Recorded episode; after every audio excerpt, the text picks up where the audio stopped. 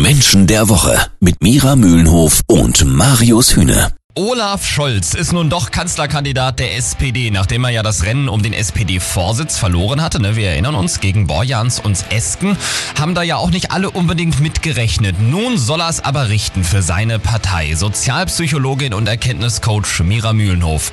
Warum denn jetzt doch diese Entscheidung der SPD? Hast du da einen Erklärungsansatz? Was erhofft man sich? Es gibt ja verschiedene Analysen. Es gibt die, die sagen, die SPD wollte Verlässlichkeit und sie wollte Verlässlichkeit vor allen Dingen auch den Menschen gegenüber vermitteln. Mhm. Gerade in Krisenzeiten ist das ja der wichtigste Aspekt.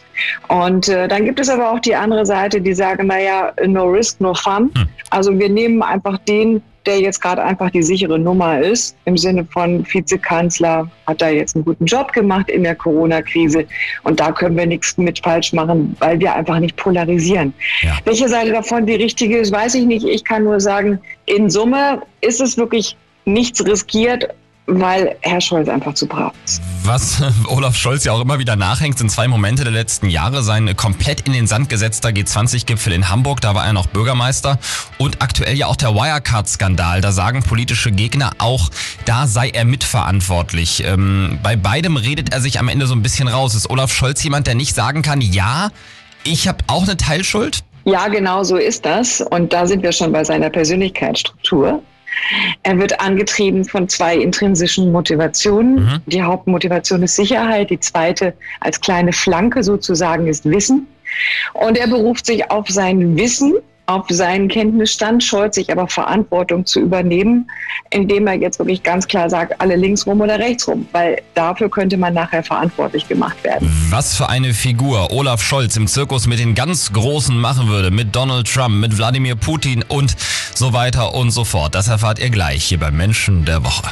Menschen der Woche. Mira, wir sprechen heute über Olaf Scholz, den Kanzlerkandidaten der SPD hier beim Menschen der Woche. Was würde denn Olaf Scholz im politischen Zirkus mit einem Trump oder Putin für eine Figur machen, wenn er denn Kanzler würde? Er hat ja nicht umsonst den Spitznamen Scholzomat bekommen hm. von der Presse, gerade weil er sich auf bestimmte Standard-Redewendungen immer wieder verlässt. Es klingt immer so, als hätte er was auswendig gelernt. Und mhm. er würde auf jeden Fall die Linie der Diplomatie versuchen weiterzufahren, die wir eigentlich kennen von Angela Merkel, nur allerdings aus einem ganz anderen Grund. Ja. Bei Frau Merkel ist die Diplomatie wirklich Mittel zum Zweck, weil sie weiß, Diplomatie bringt bei diesen Haudegen letztlich als Strategie am meisten, als auch noch drauf zu hauen und okay. dagegen zu halten. Klar. Und das ist ja mit ein Grund, warum sie auch so bedacht und teilweise auch vorsichtig agiert und trotzdem im Hintergrund die Strippen zieht. Bei Herrn Scholz der auch den Weg der Diplomatie gehen würde, ist der Hintergrund ein anderer. Er ist einfach jemand, der sich gar nicht traut. Wenn man SPD-Kanzler werden will, dann liegt natürlich auch immer der Vergleich mit dem letzten SPD-Kanzler Gerhard Schröder in der Luft. Wie ähnlich sind sich die beiden denn? So gut wie gar keine. Also Herr Scholz wird ja dem Kreis zugeordnet, der sogenannten Schröderianer, mhm. wie sie heißen. Das heißt von der inhaltlichen Linie schon sehr nah aneinander, ja. aber von der Persönlichkeitsstruktur wie Feuer und Wasser. Ui. Gänzlich auseinander. Gerd Schröder, Bauchmensch, basta, so ist das, ich sag das, so machen wir das.